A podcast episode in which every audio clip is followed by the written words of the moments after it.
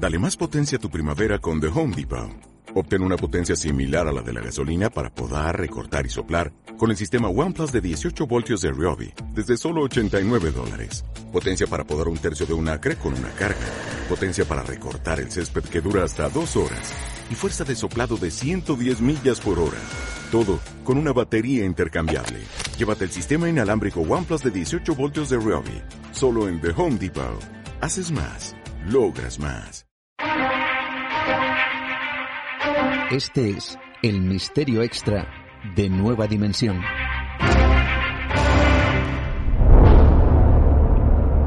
Los objetos antiguos no solo pueden ser muy interesantes, sino que además hay quien cree que algunos pueden contener la energía o la esencia de quienes los usaron o los acontecimientos que ocurrieron en su presencia. Es por eso que hay personas que ven en una tienda de antigüedades tantas cosas llamativas como puede que malditas. Esta es la historia de una de esas tiendas.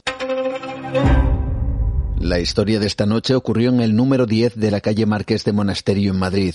Allí se situaba una tienda de antigüedades llamada El Baúl del Monje, un establecimiento en donde a finales de los años 90 del pasado siglo su propietario, al que llamaremos Julio, hacía tiempo que percibía cosas que no parecían normales. Al principio fueron ruidos y pequeños golpes que no parecían tener un origen concreto. El hombre pensó que al tener muchos objetos antiguos, estos tuvieran, digamos, que su particular vida, pero todo explicable. Sin embargo, lo que parecían sucesos anecdóticos comenzaron a convertirse en aterradores. Durante varios días, el terror se adueñó del hombre, quien comenzó a percibir unos violentos ruidos en la trastienda del comercio. El problema era que cuando accedía a esa trastienda, allí no había nada. Todo estaba en su sitio. Después llegaron fenómenos más intensos y aterradores. En ocasiones algunos objetos de la tienda aparecían cambiados de sitio o salían, según su testimonio, volando por los aires, empujados por una fuerza invisible.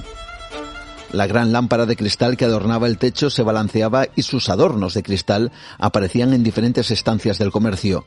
Pero lo que precipitó los acontecimientos fueron otros hechos aún más inquietantes. Julio pudo ser testigo de la presencia incorpórea de lo que parecía una sombra que se desplazaba por las hileras de objetos antiguos, mientras en el ambiente se desprendía un nauseabundo olor a podrido que parecía provenir del suelo. Esto hubiera quedado en una anécdota, de no ser porque algunos clientes también fueron testigos de tales fenómenos. Tanto fue así que en ocasiones salieron huyendo literalmente del comercio. Julio estaba desesperado y pidió ayuda a un grupo de investigación quien se presentó en el lugar. Incluso hasta allí acudió Salvador Ortega, ex inspector de policía y pionero del CSI en España, al cual escuchamos.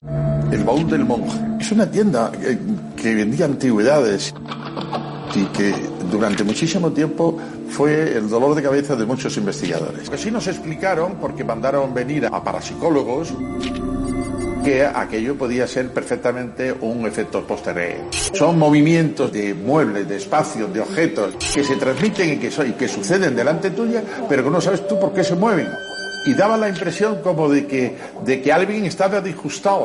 o sea, que los golpes que se daban no eran golpes para hacer ruido, no, eran golpes para asustar. Los investigadores registraron gran cantidad de fenómenos. Pudieron grabarlos en vídeo. Algunos eran aterradores. Objetos que caían del techo, que se materializaban. Voces incomprensibles que se colaban en las grabaciones. Esto hizo que el propietario no pudiera más y abandonara el inmueble.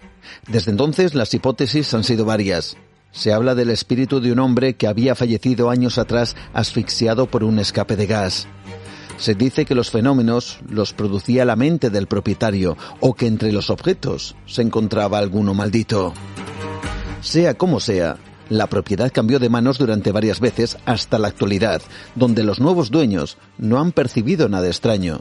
Quizá, como dicen algunos, porque en el establecimiento no queda ni un solo de los objetos de los que allí se vendían. Objetos que, por ser antiguos, puede que contengan algo más que solo el paso del tiempo. Buenas noches.